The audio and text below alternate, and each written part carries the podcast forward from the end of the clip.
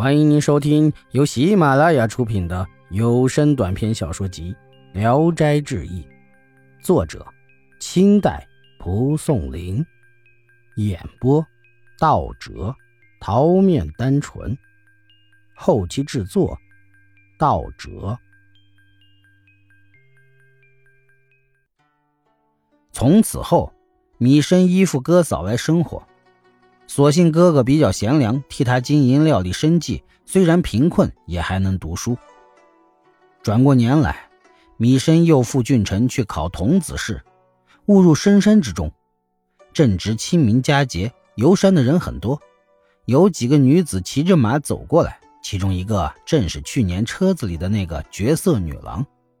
女郎看见米生，便停马，问他到哪里去。米生细说原委，女郎惊问。你的功名还没恢复吗？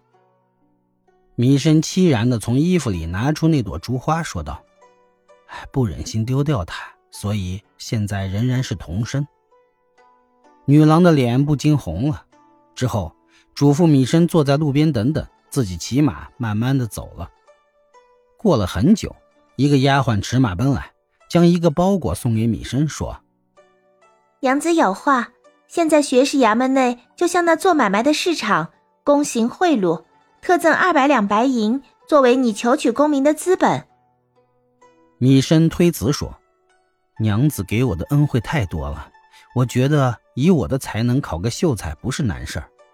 如此多的金钱，我不敢接受，只求告知娘子的姓名，绘一幅肖像，烧香供奉，便知足了。”丫鬟不听。将包裹放到地上，自己走了。米生从此用度充足，但终于不屑为了功名去攀附巴结权贵。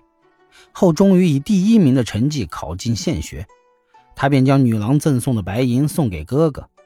哥哥擅长聚财，三年时间全部恢复了原来的家业。正好当时的闽中巡抚是米生的先祖的门人，对米生十分照顾。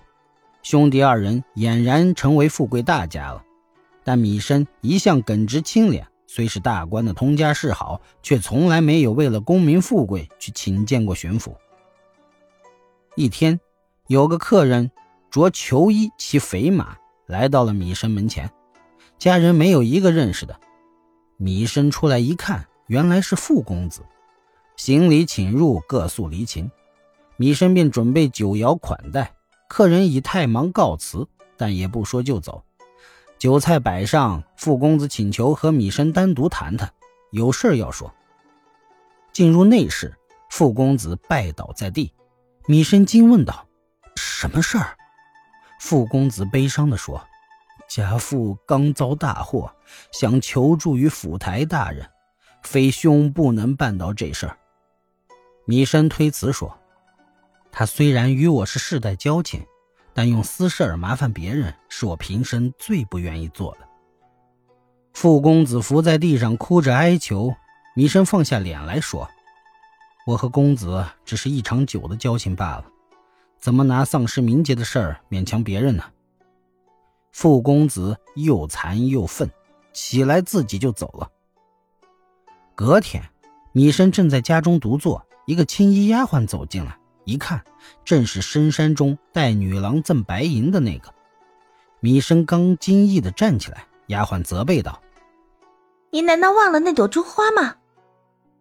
米生连忙说：“怎敢怎敢，实在是不敢忘呢。”丫鬟又说：“昨天来的傅公子就是娘子的亲哥哥。”米生闻言，心中暗喜，并且说：“这难以叫我相信。”如果娘子亲自来说句话，油锅我也愿意跳，否则呀，不敢奉命。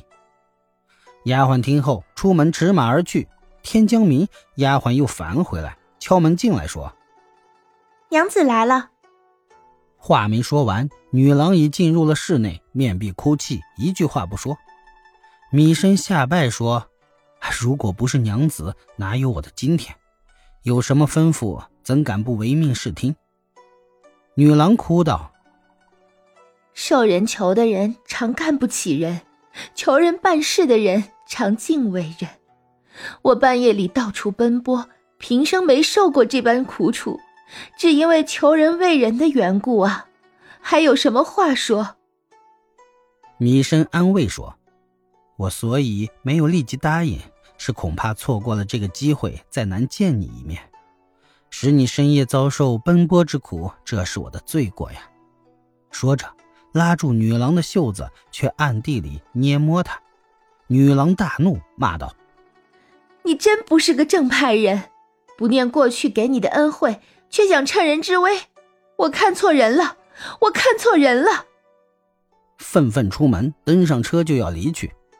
米生忙追出去赔礼道歉，长跪在地拦挡他。丫鬟也在一旁讲情，女郎才稍微缓和点怒气，在车上对米生说：“实话告诉你，我不是凡人，是神女，家父是南越都里司。”偶然得罪了地官，马上就要上诉到玉帝那里惩处，没有本地巡抚大人的官印，没法解救。你如不忘我过去的恩义，就用张黄纸为我求取印信。说完，车子便走了。米生回屋，吓得出了身冷汗，于是假借驱邪，向巡抚借官印来用。巡抚觉得驱邪一事类似蛊惑人的巫术，不同意借印。米生又用重金贿赂巡抚的心腹，心腹答应给用印，却一直找不到机会。米生回来后，丫鬟已等在家门口。米生将事情详细告诉了他，丫鬟默默地走了，像是埋怨米生没有尽力。米生追上送他说：“回去告诉娘子，如事情办不成，我愿意牺牲掉自己的这条性命。”回家后。米生彻夜辗转，不知道如何办才好。碰巧巡抚有个宠幸的小妾要买珠子，米生便将那朵珠花献上。小妾非常喜欢，偷出印来为米生用了印。米生忙将盖了印的黄纸揣到怀里，返回家中。丫鬟刚好来到，米生得意洋洋地说：“万幸没有辜负使命。”但多年来，我贫贱讨饭时都没有舍得卖的东西，现在还是为了它的主人而丢弃了。于是告诉丫鬟用珠花换印信的过程，又说：“扔掉黄金我都不可惜，麻烦你捎话给娘子，珠花可是要再赔我的。”本集演播到此结束，谢谢大家的收听，喜欢请点赞、评论、订阅一下。